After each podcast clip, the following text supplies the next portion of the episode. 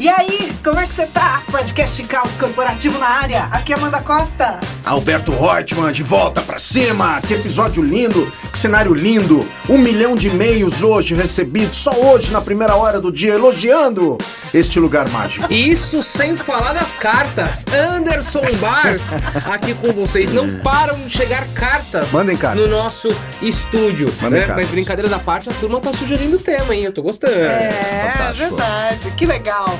Que legal ter você aqui com a gente em mais uma semana que começa. E hoje pra saber como é que tá a sua agenda, hein? Tá daquele jeito que não tem espaço nem pra ir ao banheiro, nem pra tomar um copo d'água? Como é que anda essa sobrecarga de trabalho e como lidar com ela? Esse é o tema do terceiro episódio da nossa temporada Controle-se. Estamos começando.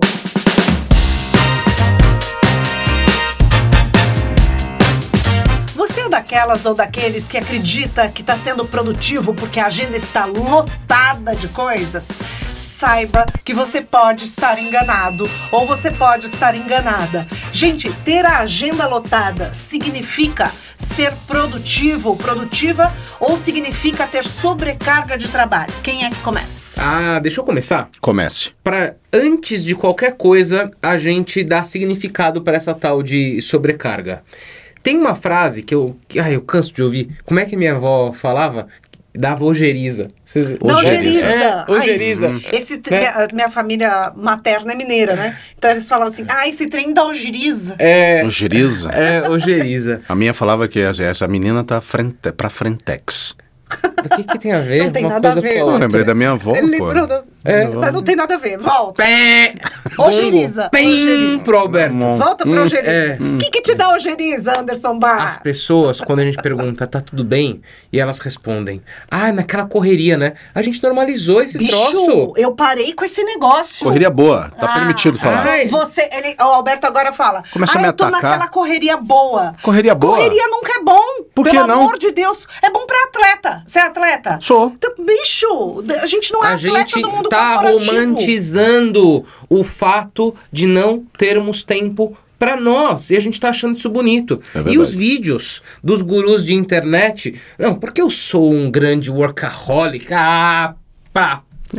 Ó, Calma. que Não, coisa. estamos só começando. Esse consultor não fala palavrão.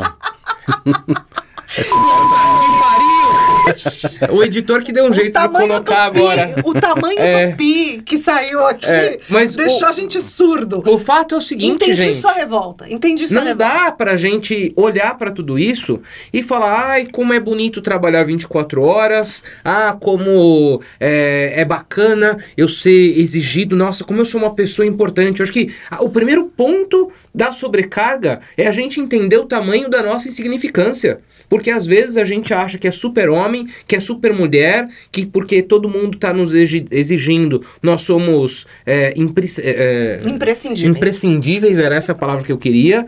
Então, para, né? Vamos baixar as nossas bolas antes de qualquer coisa pra gente entender que não é tudo isso, né? E não precisa ser. É. Não precisa ser dessa forma, não precisa ser na correria, mesmo que boa. Eu queria parar de romantizar esse lance, né? do- eu, eu, eu falo, já falei aqui, o essencialismo do Greg McKeown fala que a gente está confundindo de fato ser ocupado com ser produtivo, né? É ele que traz o aspecto do FOMO, né? Do Fear of Missing Out, defendendo o JOMO, que é Joy of Missing Out, fica alegre. Mas eu preciso confessar que ultimamente eu tenho revisitado um pouco essa questão de ser ocupado com ser produtivo. Eu me divirto trabalhando. E eu acho que a gente poderia até convidar os nossos telespectos a pensar: se você trabalha bastante, mas se diverte com isso, tá ótimo, cara. Se você responde um milhão de e-mails e se sente produtivo, se sente feliz, você está libertado, você está libertada. O problema é quando você começa a sentir aquela uh, questão biológica, você não está aguentando, você vai dormir, você não se desliga. Mas eu acho que a gente tem que, é, é, tem que, tem que encontrar esse meio termo que só cada um consegue enxergar.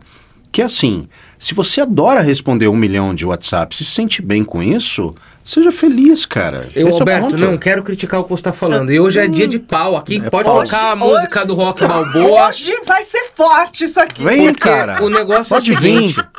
Por vezes, Alberto. E agora, brincadeiras à parte, porque esse tema é muito sério. Uhum. Isso é uma desculpa que as pessoas dão para elas mesmas para normalizarem aquele ato. Pois é. Eu, eu acho que cada um tem um limite e esse limite ele é diferente. As pessoas precisam conhecer e precisam respeitar. Mas por vezes a pessoa está no ápice da sobrecarga, ela fala não, é, sabe, sabe, ela tenta se É maturidade. se convencer Se convencer, é Mas é a verdade. maturidade, Aquilo. né? para ela aguentar uma carga além do normal. E, e, e para falar de sobrecarga, né? Ontem, assistindo o Fantástico, e óbvio que vocês sabem, né, ouvintes, que os nossos episódios são gravados, né? São. Sim, ninguém Não faz é ao de vivo, conta aqui que né? é ao vivo. Não, tá Então, tudo bem. o ponto aqui é o seguinte, que assistindo Mas o você podia Fantástico estar assistindo o. Fantástico ontem, porque é uma segunda-feira, e aí ontem isso. foi domingo. Não tem problema. A gente poderia fingir, mas a gente não gosta disso. É, então, o fato gravamos. é que passou lá o Wesley Safadão no Fantástico, Uhum. É verdade. falando sobre é, as crises de ansiedade que ele começou a ter em decorrência do alto volume de trabalho. E ele falando, olha, eu adoro cantar, música faz parte da minha vida, faço isso há não sei quantos anos. Desde criança. Desde criança, é o que eu mais gosto de fazer. E mesmo falando que gosta, ele teve Claro. um impacto emocional em decorrência disso. Eu não preciso falar muito não, gente. Vou- né? Recentemente eu também tive as minhas questões, apesar de ainda não comprovadas, mas muito possivelmente provocadas Pelo estresse. pelo estresse do dia a dúvida. dia de Mas trabalho. peraí, Anderson. Agora você começou a dizer Eu te- eu você vai ter passei mal. O que aconteceu, Eu passei Anderson mal. Barros? Eu tive uma, uma crise, passei mal, tive que ir pro hospital, fiquei, fiquei internado, é, porque eu não sei ainda, né? Os meus exames estão tão normais, os médicos apostam em alguma coisa relacionada a estresse, não tenho todas as respostas, mas passei mal fisicamente, tive que ser socorrido pro hospital, entendeu? E você acha que você estava passando por um momento de sobrecarga de trabalho? Eu acho que sim, sem me dar conta. Sem me dar conta. Se vocês me perguntassem como é que tá, até como me perguntam sempre, o que, eu- que eu respondia? A gente E tá sabia que você estava num estresse. Pode ser que você não quisesse se dar conta. Mas o ponto é que Mas- pra mim não tava. Eu não tava com essa sensação de, oh meu Deus, né? Tá tudo saindo pela, Claro. pelo vão do- dos dedos. Ah, ok, tô num momento de estresse, como já tive N na minha vida. Esse, eu não segurei a peteca, ela estourou. Mas deixa eu falar uma coisa. E foi pra- inconsciente, né? Foi completamente. inconsciente. Meu corpo. Mas né? esse, é, esse é Falou o ponto. comigo, né? Nós Você três. não notou, mas seu corpo notou. Pois é. Nós três, acontecem conosco, co- acontece conosco coisas que acontecem com a maior parte das pessoas que estão nos assistindo. E a Amanda fala sempre isso pra mim. Você se acostumou a viver no estresse. Esse é um ponto. Então, quando você está vivendo Vício no em estresse- adrenalina. Vício adrenalina. Você está vivendo uma situação que você já se acostumou, parece que vira normalidade, então não parece que não precisa ter mais pico, porque você já está vivendo pico. Você já está no teu limite. A grande questão é que muitas vezes, quando você tem aquelas, aqueles vales e volta para o pico, eu acho que para o pico, para nós é mais fácil perceber as oscilações gritantes do vale para o pico do que perceber o quão estressado estamos quando a gente está numa sensação de, de, de costume vivendo no, no, nas- no- no nosso estresse. Aí que eu acho que acontecem as questões. Por isso que eu queria reforçar. Se você se sente bem trabalhando e está percebendo, mas eu acho que a questão é que nós, ninguém tem condição de conseguir perceber sozinho. Você precisa olhar as pessoas à tua volta. Peça ajuda. Fala assim, escuta, você acha que eu estou trabalhando muito? Agora, Alberto, você Não, falou não, mas pera sobre... lá, isso é importantíssimo. Bom. Vamos passar um marca-texto nisso, Vamos, Amanda? Passe. Porque quando a gente De fala a respeito de sobrecarga, a gente tá falando, ponto número um, de autoconhecimento. E ponto número dois, a- por vezes, pra gente tá normal, mas os outros estão percebendo essa normalidade. A gente tem que estar com esse ouvido atento. Exato. Quer, quem, quer é, um exemplo de quem tenta me colocar no chão muitas vezes? Minha família. Minha família, me- mesmo antes dessa crise que eu tive, que me internalizou, me internalizou, tá certo? Me- No hospital? no hospital? Te internalizou no É, hospital? te internou. Acho que faz, sim. internou. Acho que internou. faz É. sentido. Também internalizou, né? Mas é, internou. O- o- mas minha família sempre, sempre falou: tá passando da conta, tá passando da conta. Então dá ouvido pra isso é mega Isso. importante. Super eu acho que essa é a importante. questão. Se a tua família vira e fala assim, não, eu acho que você tá precisando até trabalhar mais, né, pô? Ficar parado o dia inteiro, Vagabundo. vagabundo. Aí, ok. Escuta os outros, né? Amanda já me Também deu esse serve, toque. né? Ah, Também Esse serve. não, esse Amanda já, sim, que você, você não tá trabalhando? Não, esse não. Amanda me dava o toque falando o seguinte, porra, domingo você já tá no computador? Para com esse troço. Eu ia dormir uma hora da manhã, uma hora e meia, uma, uma e meia da manhã. Eu falei, cara, você precisa viver. Eu falei, mas eu tô vivendo, eu tô me divertindo. Olha Agora- quantos pro, projetos. Ela falava, para com esse troço, cara. Então, o que eu queria dizer é o seguinte. Você falou sobre a pessoa trabalhar e se divertir trabalhando. Uhum. Acho que as pessoas confundem um pouco, né? Faleceu recentemente Domenico De Masi, criador do termo. Não sabia? Faleceu. Como É você não mesmo? sabia? Não, assim? sabia. Morreu Tá ontem. fora das redes sociais. Ontem, morreu. do- Tá vendo como você já tá melhor? Você morreu. Faleceu Domênico De Masi, criador do conceito do ócio criativo. E muitas vezes as pessoas confundem, né? Ou, ou acham, não- enfim, não, não se aprofundam para conhecer qual é o conceito e acreditam que ócio é ficar parado sem fazer nada, uma É, vagabundagem. Caipirinha, Ou então, praia. não é ruim também, Não, né? Todo dia. É, todo dia, aí depende se a pessoa tá com a vida ganha, como é que tá, né?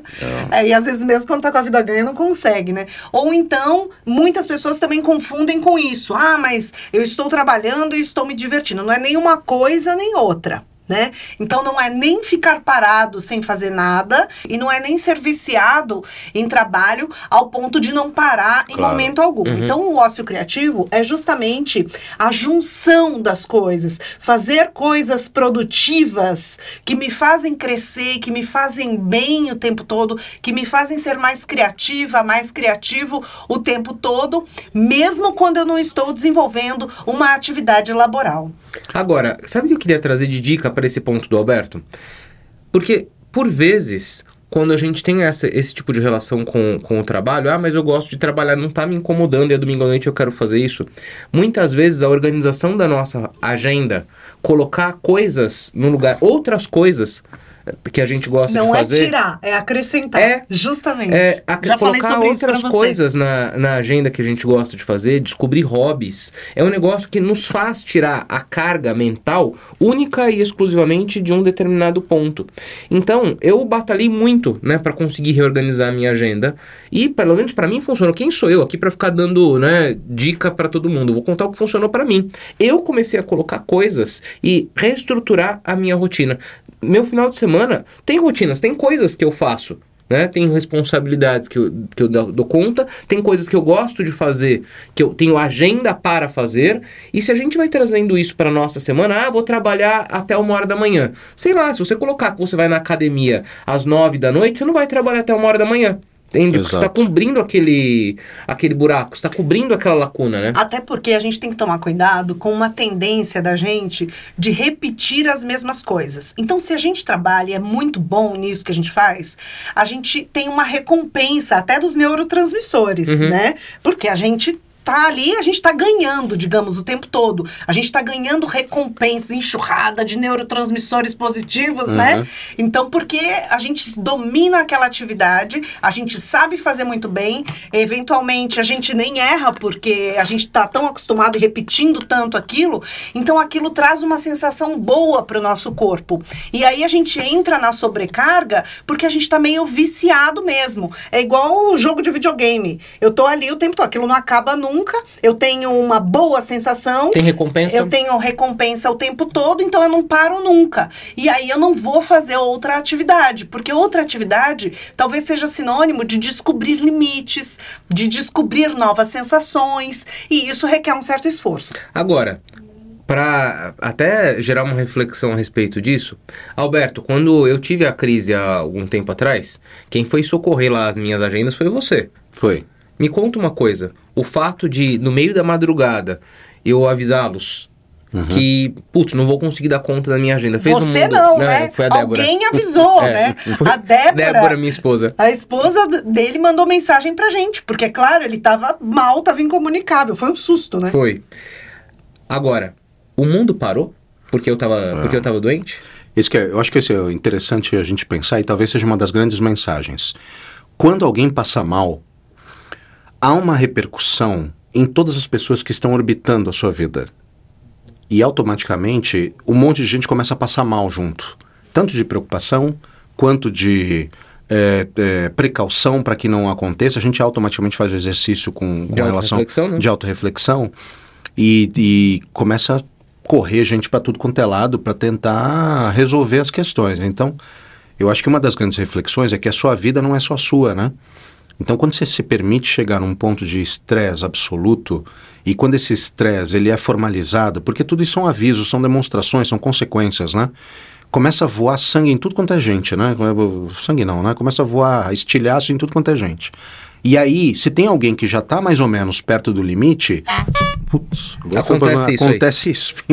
Vem uma cacetada de coisas que te ajudam a te arremessar. A hora que você vê, tá todo mundo mal, né? Mas Agora, é o respondendo seguinte, a sua pergunta, é, é isso. não, o mundo não para. O mundo não para. O mundo não para, as coisas seguem, se resolvem, Uhum. né? Tem um, um termo é, sobre o- a nossa biologia que significa que o nosso corpo busca sempre a homeostase, Uhum. ou seja, o estado de equilíbrio. E assim é na vida, né? De alguma maneira, sempre as coisas vão buscando esse estado de homeostase, esse estado de equilíbrio. Então tudo vai se ajeitando. Como é que é a história dos melões?